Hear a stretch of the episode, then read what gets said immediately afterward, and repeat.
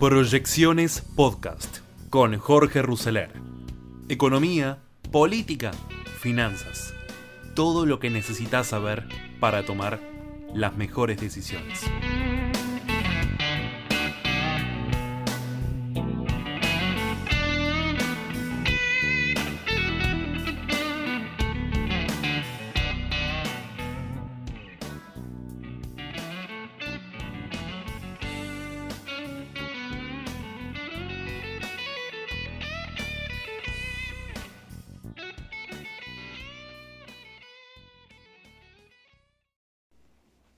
Bienvenidos a Proyecciones.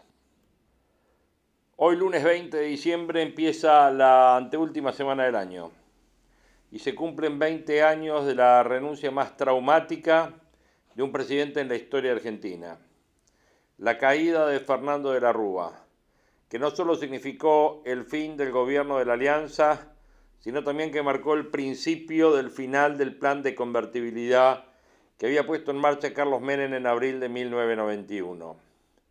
El próximo jueves se cumplen 20 años del histórico anuncio del default, de la deuda pública aprobado con aplausos en el Congreso de la Nación en la corta presidencia de Adolfo Rodríguez que duró solo ocho días. El total de la deuda defaulteada en ese momento eran 110 mil millones de dólares. Luego de dos refinanciaciones a través de tres canjes, el último en septiembre del 2020, la nueva deuda supera 340 mil millones. Sí, la deuda pública externa argentina se triplicó en los últimos 20 años. Si nos referimos al valor del dólar, hace 20 años costaba un peso y el viernes la cotización oficial cerró a 102 pesos mientras que el dólar libre se vendió a 200 pesos. En los tiempos de convertibilidad existía una sola cotización, que era el mercado oficial. Hoy hay por lo menos 15 precios distintos de dólar. Veinte años atrás la Argentina quería cerrar un nuevo acuerdo con el FMI que recién se concretó en septiembre del 2002, ya en el gobierno de Eduardo Dualde. La deuda con el fondo eran 10 mil millones. Hoy llega a unos 45 mil millones y es tal vez el principal problema económico financiero a resolver por parte del gobierno de Alberto Fernández. Los recientes discursos del sábado pasado de Fernández y de Máximo en el acto de asunción de Máximo Kirchner como presidente del Partido Justicialista de la provincia de Buenos Aires y la carta del presidente de la Cámara de Diputados, Sergio Massa, a los gobernadores, muestran que el rechazo de la oposición al proyecto de presupuesto ha golpeado muy fuerte a todos los integrantes del Frente de Todos.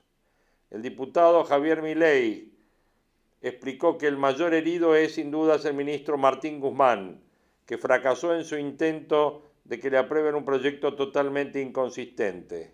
Si el acuerdo se posterga hasta marzo del año que viene. El futuro de Guzmán al frente de Economía no está asegurado, ya que el presupuesto del proyecto de presupuesto 2022 se cayó y deberá presentar uno porque este ya no sirve más. O sea, uno nuevo, otro.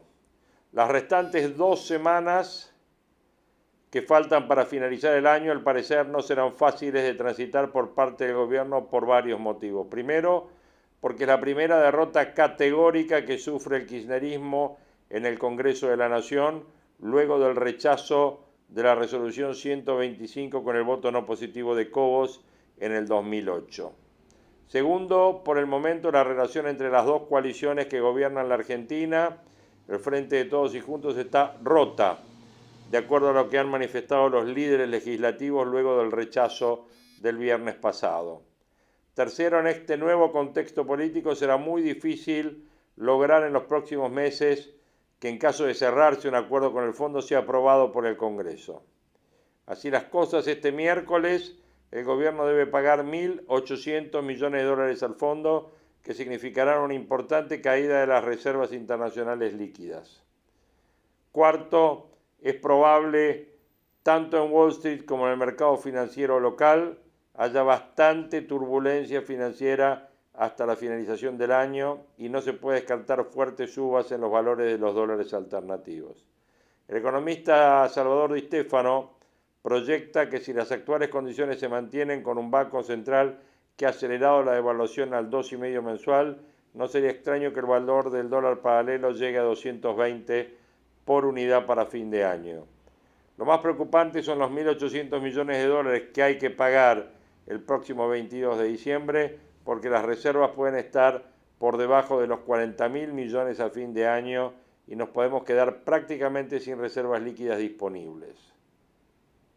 Lo concreto es que luego del rechazo del viernes pasado del proyecto de presupuesto es probable que la Argentina tenga unas dos semanas, últimas dos semanas del año muy complejas y no hay que descartar un verano muy complicado durante el que el mercado oficial del dólar, la brecha, las reservas internacionales y la emisión monetaria se moverán al ritmo de cómo evolucione la renegociación con el fondo.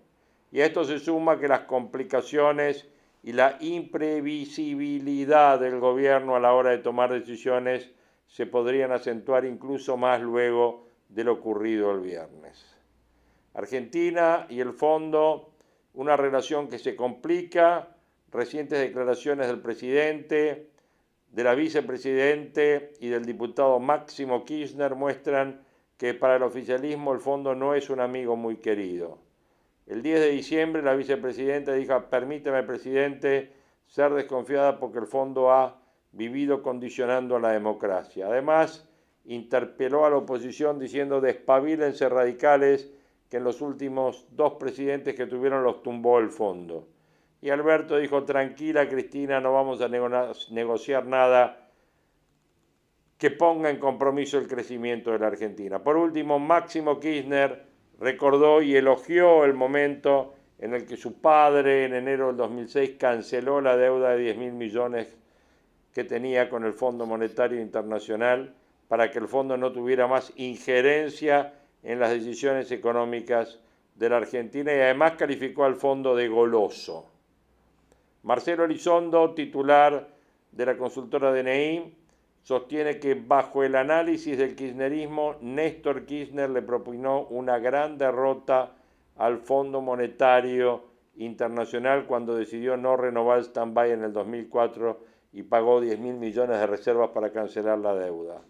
Pero eso no puede volver a pasar. Desde esa fecha y hasta el 2018 la Argentina nunca permitió que el fondo hiciera el seguimiento macro que hace bajo el famoso artículo cuarto.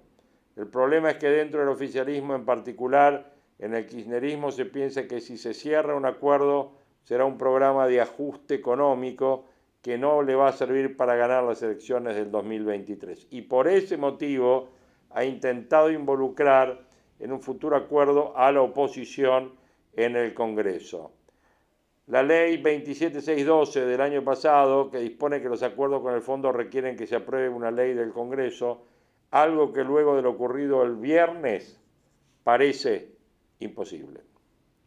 El presidente, por su parte, luego de su última comunicación con Cristalina Georgieva, ha manifestado que luego del rechazo del proyecto, el acuerdo con el fondo se podrá retrasar. Sin acuerdo con el fondo, la situación económica se va a complicar mucho más, se multiplicarán los problemas para gobernar, tampoco está nada claro si firmado un eventual nuevo programa estarán las condiciones para cumplirlo a lo largo del tiempo. Lo que sí está claro es que sin acuerdo la Argentina retrocede un montón de casilleros, la brecha se ampliaría más y la inestabilidad macro empeoraría. Ahora el problema no es solo que parte de la coalición oficialista le podría rechazar al equipo económico el nuevo acuerdo, sino que también la oposición podría votar en contra. Además, se sabe que Guzmán no está muy de acuerdo con estos cuestionamientos macroeconómicos de los técnicos del fondo. Podemos decir que es un triple conflicto, por las extremas posturas del kirchnerismo, por los cuestionamientos a las políticas que pide el fondo y por una oposición que ahora no se comporta como antes de las pasos. Lo que sí es casi seguro es que el fondo va a presionar para que se cumplan dos premisas básicas, políticas fondo monetaristas que son irrenunciables, que el central emita menos pesos para financiar el déficit del Tesoro y que el central no venda más dólares para defender el tipo de cambio, sino que comience a acumular reservas o que devalúe más rápidamente el peso en el mercado oficial en los próximos días. Días difíciles que se avecinan en la Argentina, días difíciles que hemos tratado de compilar en este inicio de proyecciones. A ver, vamos a empezar por Chile, una elección muy importante. Eh, Gabriel Boric, eh, un joven de 35 años que surgió las protestas estudiantiles en las calles de Chile como dirigente político, ganó una elección, la ganó con claridad, 55% de los votos. Hubo alta participación, mucha participación de las mujeres y hubo un apoyo del centro hacia la izquierda de todos los que preocupados por la posibilidad de que ganara la versión extrema eh, que encaraba José Antonio Castro, un hombre de la ultraderecha que reivindicaba al golpe de Pinochet. Bueno, tuvo un amplio apoyo Gabriel Boric, habló inmediatamente en una teleconferencia con Sebastián Piñera, el presidente de derecha, con el que se va a encontrar hoy mismo. Cas lo felicitó inmediatamente y lo primero que hizo fue un discurso de unidad respecto de lo que viene eh, Boric. Compatriotas, seré el presidente de todos los chilenos y chilenas. Los tiempos que vienen no van a ser fáciles. Debemos hacer frente a las consecuencias sociales, económicas y sanitarias y también a los motivos de un estallido social que siguen aún presentes y vigentes. Algunos no lo vieron venir, algunos dicen que aquí no ha pasado nada. Nosotros sabemos que las demandas por justicia y dignidad siguen presentes en el corazón de la gente.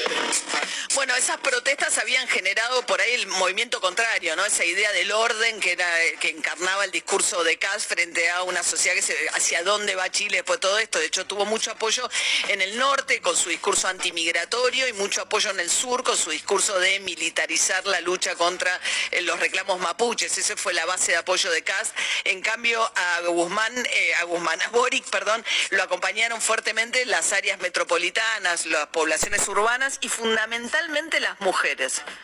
Quiero agradecer con especial énfasis a las mujeres de nuestra patria que se organizaron por todo el territorio para defender los derechos que tanto les ha costado alcanzar. Desde cosas tan básicas como el derecho a voto, que algunos osaron cuestionar, sobre su propio cuerpo. Desde el derecho a la no discriminación por el tipo de familia que hayan decidido formar, hasta el reconocimiento por las tareas de cuidado que hoy realizan. Quiero decirles muy fuerte, cuenten con nosotros, ustedes serán protagonistas de nuestro gobierno. Va a tener que gobernar con eh, sin tener mayorías en el Congreso. Es una izquierda muy democrática, por supuesto, muy celebrado el triunfo de Boric por parte de Cristina Fernández Kirchner, Alberto Fernández y todos los líderes más de centro izquierda o a la izquierda de la región. Si bien él es alguien que tiene posturas muy críticas respecto de Venezuela y de Nicaragua, digamos, es una izquierda, eh, pese a que tiene el apoyo del Partido Comunista, no es exactamente lo mismo que lo que puede ser, qué sé yo, no sé, eh, Evo Morales en representación, pero sí, por supuesto que además el gran mérito fue su triunfo de frente a la extrema derecha, ¿no? Así que muy celebrado el triunfo por un sector importante de los líderes de América Latina. Urbana Play Noticias. Seguinos en Spotify. Hablando de no tener mayorías en el Congreso, ayer Martín Guzmán, el ministro de Economía, habló por primera vez, lo hizo en Radio 10 desde que, con eh, Tuni Colman, el colega, desde que el Congreso rechazó el presupuesto y votó en contra. La reacción de Martín Guzmán fundamentalmente lo que dice es que no va a enviar otro presupuesto. Cuando alguien habla de dibujo, le está faltando respeto a todo un conjunto de jurisdicciones del Poder Ejecutivo que trabajan durante meses de una forma articulada sobre la base de la excelencia técnica. Los objetivos pueden ser ambiciosos, por supuesto, como era el objetivo que se trazó al 15 de septiembre del 2021 para la inflación en el año 2022. Es cierto, por otra parte, que pasaron tres meses desde que enviamos el proyecto de ley de presupuesto hasta que se trató, pero no es que se puede presentar otro proyecto de ley de presupuesto, lleva meses armar de forma seria un proyecto de ley eh, presupuesto. Una de las principales discusiones donde la oposición decía que era un dibujo era porque la inflación proyectada para el año que viene es del 33% en ese presupuesto. Ahí Guzmán hace una aclaración, dice, lo mandé hace tres meses, como diciendo, porque es verdad, después recalentó, la idea de ellos era que empezara bajar un poco la inflación en el último trimestre y eso no pasó. Sí, hay algunas variables que se modifican en esos tres meses y que Guzmán hace referencia cuando va a la comisión de presupuesto a esas variables que se modifican. No hacía el 33%, ahí la discusión está dada porque como la inflación va a ser más alta, todo el mundo prevé que va a ser más alta, el Estado recauda más. De lo que realmente dice que va a recaudar en el presupuesto. Eh, Mauricio Magri fue uno de los que anoche en la cornisa con Luis Majula habló del dibujo. El presupuesto es impresentable, no cierra por ningún lado, no cierra la inflación, no cierra el nivel de actividad económica que plantean, el nivel de recaudación, el financiamiento. Entonces se le dice, este presupuesto no, no sirve, hay que traer algo que realmente cuadre y que nos dé alguna certidumbre a un gobierno que hace dos años está en el poder y sigue sin tener un plan, con lo cual la Argentina está a la deriva. Esto es lo que vimos. Igualmente nosotros hemos tenido una actitud, como siempre, responsable, democrática, dimos quórum, y lo que hubo fue digamos, un brote de, Máximo Kirchner, el cual empezó a insultar a todo el mundo y finalmente la oposición dijo basta. Bueno, ¿cómo esa eh, brote al que alude expresidente Mauricio Macri tiene que ver con lo que pasaba en el recinto el viernes y que fue materia de discusión en el, en el frente de todos, en el oficialismo y en la oposición respecto de si fue una acción deliberada por parte de Máximo Kirchner de dinamitar el acuerdo endeble que había en ese momento con la oposición para decir en lugar de votar en contra, la mandamos a comisión, o si fue realmente una reacción intempestiva por parte de Máximo Kirchner. Un presidente que aparte se compromete a mandar estos proyectos al Congreso como es el que vendrá cuando sea el acuerdo del Fondo Monetario, que ojalá hubiera sido en el pasado tan meticulosa y aguda mirada de quienes hoy son oposición para pedir que el tamaño endeudamiento pasara por este Congreso para cuidar nuestra democracia. Pero más allá de eso, pero más allá de eso, quizás fue, quizás fue la cobardía también, quizás fue la cobardía también de no poder mandar ese proyecto acá. Así que votemos, señor presidente, por sí o por no y terminemos el show, por favor.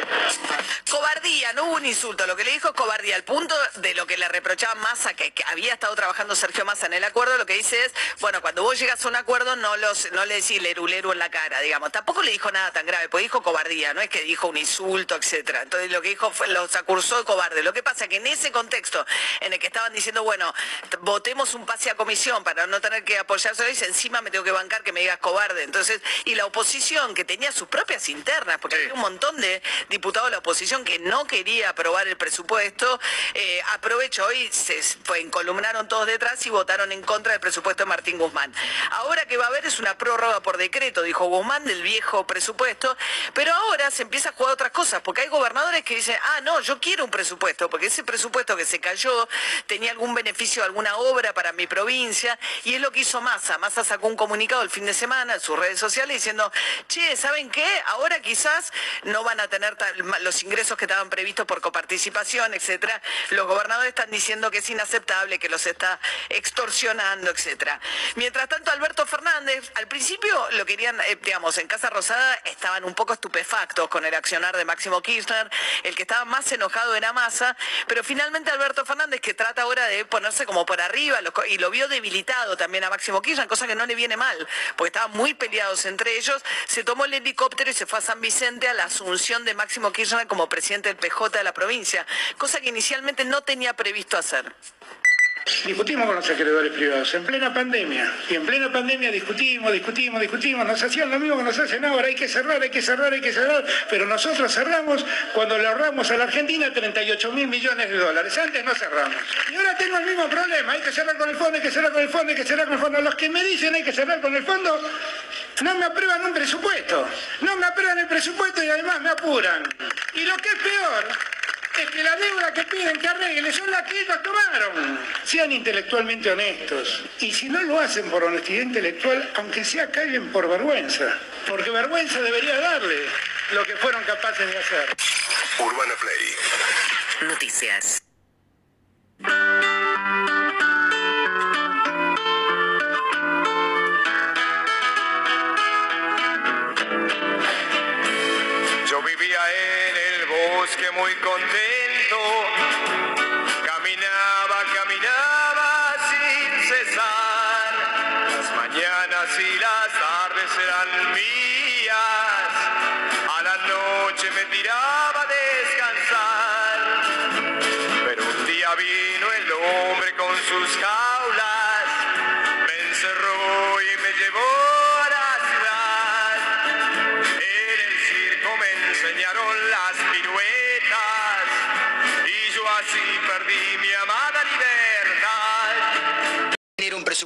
Aprobado en las cámaras es más que una buena señal eh, para el FMI porque da una sensación de que las cosas están en movimiento y en orden. Así que las preguntas que nos hacemos, Fi, es ¿cuáles podrían ser las consecuencias políticas del rechazo del presupuesto 2022 por parte de la oposición? Y también nos preguntamos si existieron rechazos de esta magnitud en la Cámara de Diputados en lo que a presupuesto se refiere. Un poquito de historia, por favor. Sí, vamos un poquito para atrás, como decía vos, ¿sabés a quién le vamos a preguntar esto? ¿A quién? A Gabriel Camaño, que es eh, economista y nos dijo lo siguiente.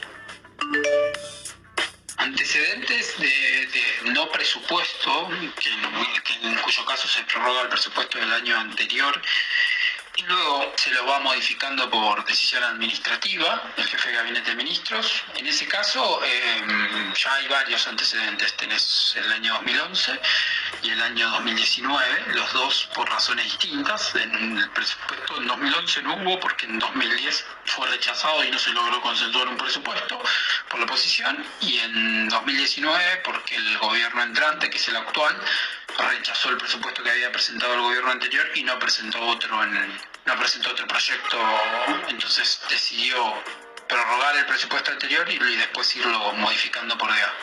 Eh, así que hay dos antecedentes relativamente cercanos. Eh, consecuencias eficaces económicas, eh, no tenés buenas definiciones de política fiscal, digamos, no tenés un, un sendero claro de política fiscal, eh, no hay ningún tipo de compromiso, pero también es cierto que este presupuesto justamente estaba siendo rechazado por eso, porque los supuestos macroeconómicos habían quedado totalmente obsoletos y desdibujados, y entonces se entendía que, el, y además estaban introduciendo modificaciones significativas por el lado de los gastos sobre la votación, sin que se actualizara el mensaje ni, ni, ni, ni, ni los ni, las tablas ni los resultados. Entonces, incluso de este punto ya ese presupuesto venía mal, digamos.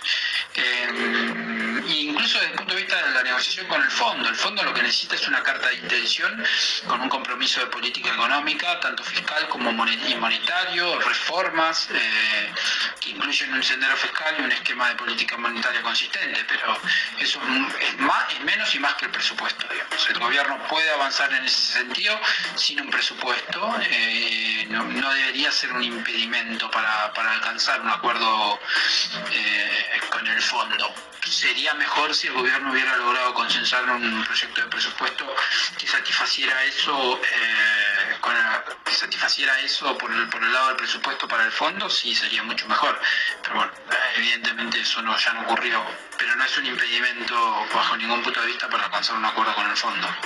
De hecho, eh, un acuerdo ahora, un acuerdo como el fondo, podría sustituir parte de lo que perdiste por no tener presupuesto. Porque el acuerdo con el fondo después lo puedes mandar al Congreso, la carta de intención con, con, las definiciones de política económica que va a tener un sendero fiscal y esas definiciones las podrías aportar por ese lado. La verdad que es una verdadera lástima, porque da la sensación por cómo fue la sesión de, de esas que se llaman maratónicas de, de más de 20 horas. horas ¿no? sí. sí. ¿Cuánto fue? ¿21? 21 horas. Sí, eterno. Me, me, son medio imposibles de seguir, pero parecen esas cuestiones de, de, de, caprichos que se dan en esos congresos recién renovados, en donde hay figuras en donde empiezan a querer adquirir eh, notoriedad y muchas veces tras la notoriedad de esos políticos quedan acuerdos que le podrían muy venir muy bien a un país como el nuestro que lo necesita. Eh, y lo que necesitamos también, Fi, es que nuestro día no termine y haya más cosas. No. Lo tengo a Lucas Romero, que es director de Sinopsis, y bueno, vamos a charlar un ratito con él este, mirando un poquito más en perspectiva toda esta historia. Lucas, Hugo Grimaldi, en Ecomedio, buen día, ¿cómo va? Buen día, Hugo, ¿cómo andan ustedes? Bueno, muy, muy bien. Este, con alguna pregunta sobre Chile, pero la dejo para el final. Este, comencemos por, por el Congreso, un poco tu evaluación política de lo que sucedió el viernes pasado, por favor. Sí, yo creo que se pueden destacar dos planos de análisis. Uno, eh, creo que la semana pasada tuvimos una primera experiencia para tratar de entender, de comprender cómo va a ser la mecánica legislativa luego del proceso electoral. El proceso electoral produjo cambios, modificaciones en el mapa político del Congreso. Bueno, tuvimos la semana pasada en la Cámara de Diputados una primera aproximación a esa nueva dinámica legislativa, un oficialismo que va a necesitar dialogar un poquito más de lo que eh, lo venía haciendo hasta el 10 de diciembre con bloques opositores para lograr la sanción de ley. Eh, es cierto que no cambió significativamente la situación en diputados, el gobierno tenía 120 diputados, ahora tiene 118, pero también es cierto que se han achicado los bloques negociadores del medio, ¿no? Esto le pone un desafío complejo al oficialismo que creo que cualquier combinación de mayorías que necesite para sancionar leyes va a requerir algún tipo de acuerdo, sobre todo con el interbloque federal, ¿no? Que pareciera ser un poco el que se está constituyendo como el balancín de la, de la Cámara Baja.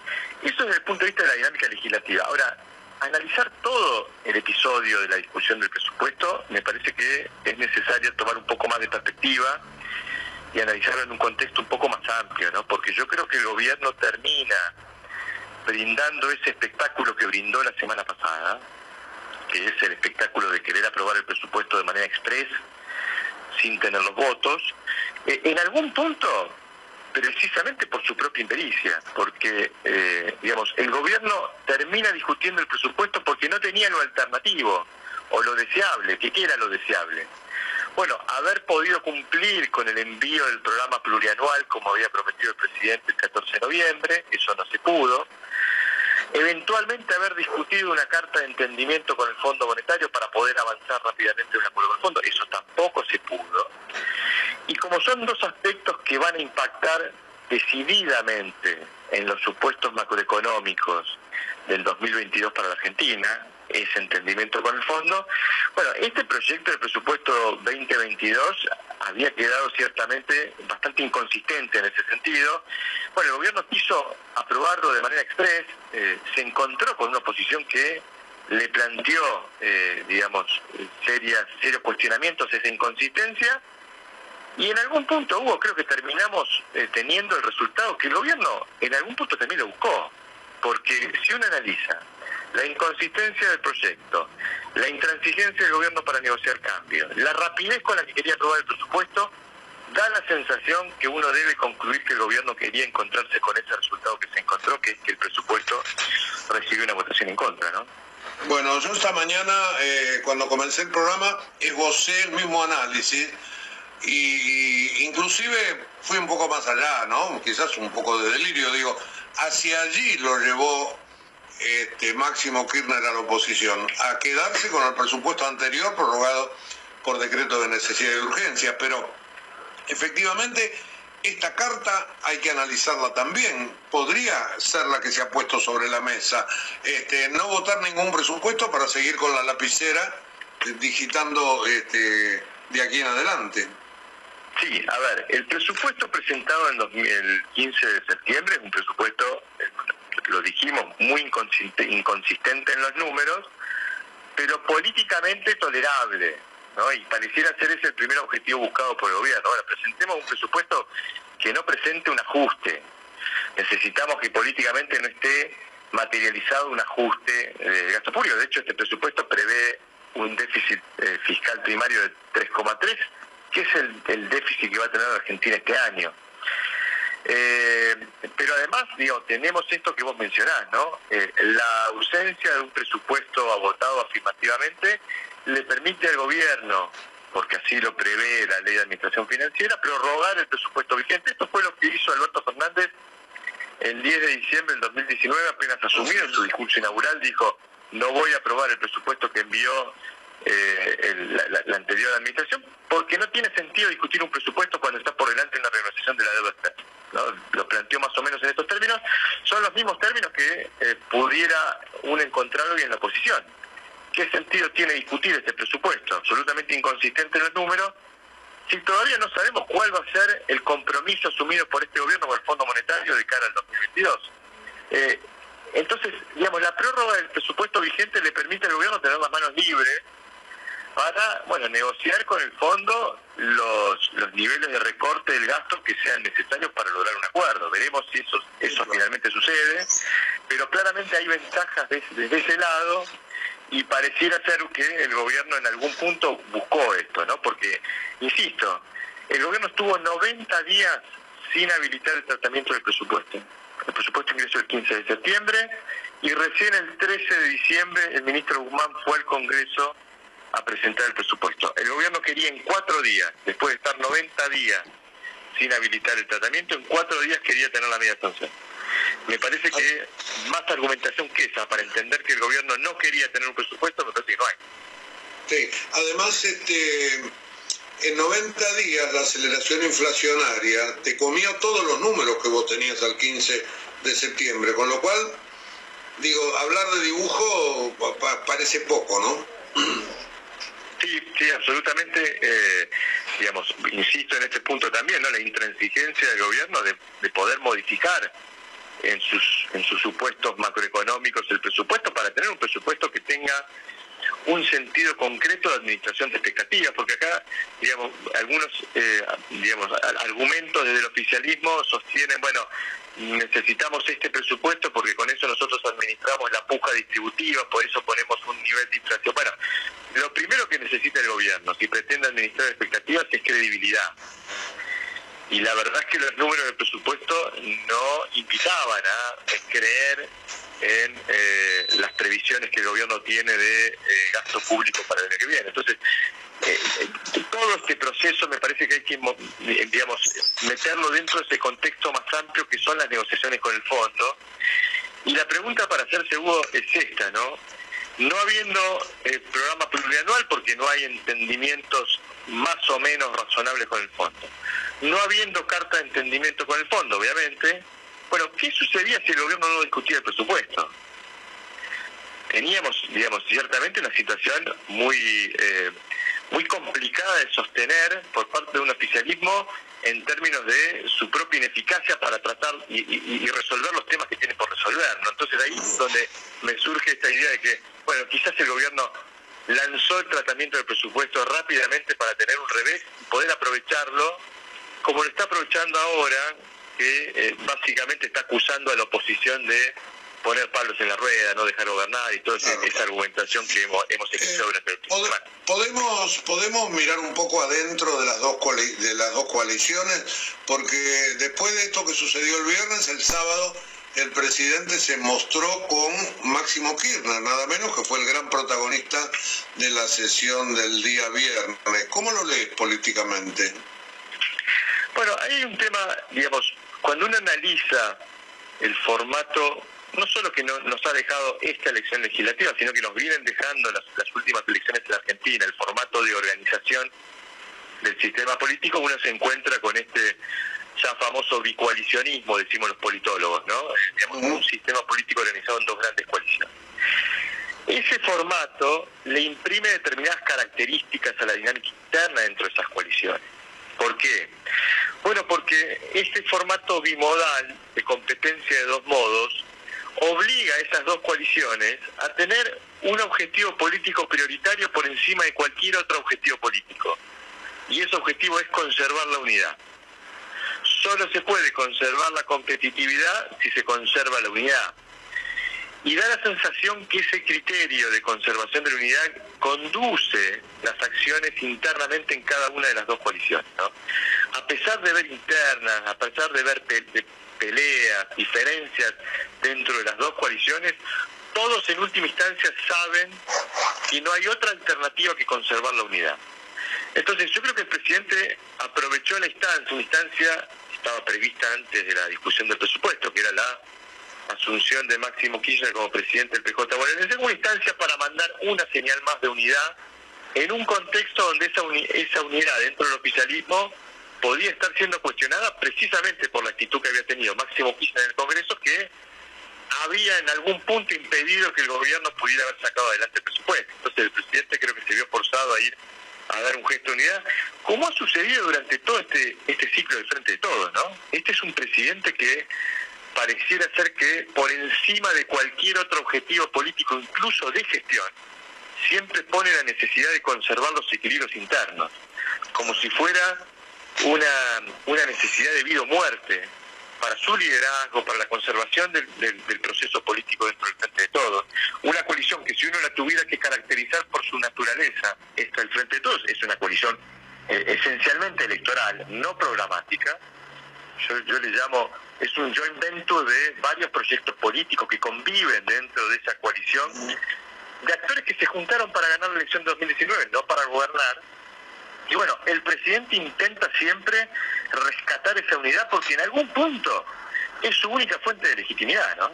Ser el árbitro de esa unidad tan heterogénea que presenta el todo, algo de eso explica su presencia el, sábado allí en la Asunción de Máximo Kirchner, más allá de que públicamente y no públicamente sabemos que la relación entre el presidente y Máximo no está atravesando el mejor momento. Eh, Lucas, bueno, tenía algo también del, tema de la oposición, pero lo, tengo que dejar porque se me acaba el programa y no quería cerrar sin preguntarte algo sobre Chile, porque vos anoche publicabas un tuit que decía, tengo la impresión que no convendría sacar conclusiones apresuradas sobre Chile.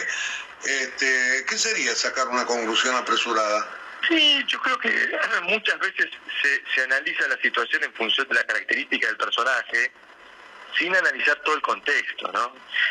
La elección de Chile de ayer hay que incluirla, hay que eh, analizarla en un contexto mucho más amplio que se inicia en octubre del 2019 con las revueltas sociales en Chile, revueltas que son consecuencia de un proceso económico que fue visto como modelo exitoso en la región, pero que produjo profundas desigualdades que se evidenciaron y se manifestaron en esa en esas protestas y que derivaron en una reforma constitucional. Hay que entender que Chile está en el medio de un proceso de reforma constitucional.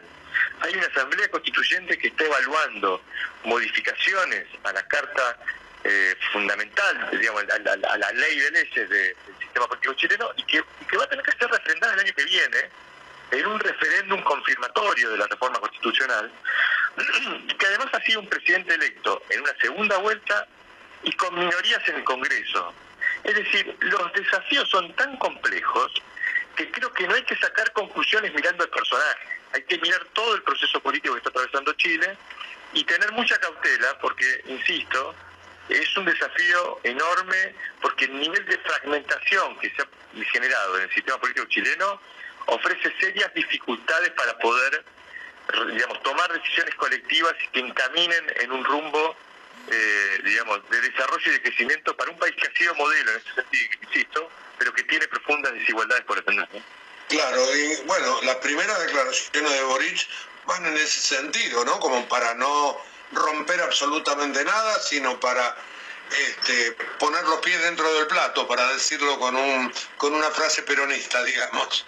Absolutamente, y creo que eso vamos a ver y mucho en esta primera etapa porque, insisto, es un gobierno con una profunda debilidad parlamentaria y que enfrenta un proceso de reforma estructural muy eh, profundo, ¿no? Y parece que no está el, horno para bollo, como se dice, para tomar decisiones, eh, digamos, sin consensos eh, en una economía chilena muy golpeada también por la pandemia. Lucas, bueno, muchas gracias por haber charlado con nosotros. También para vos, feliz, feliz año. Igualmente, un abrazo grande.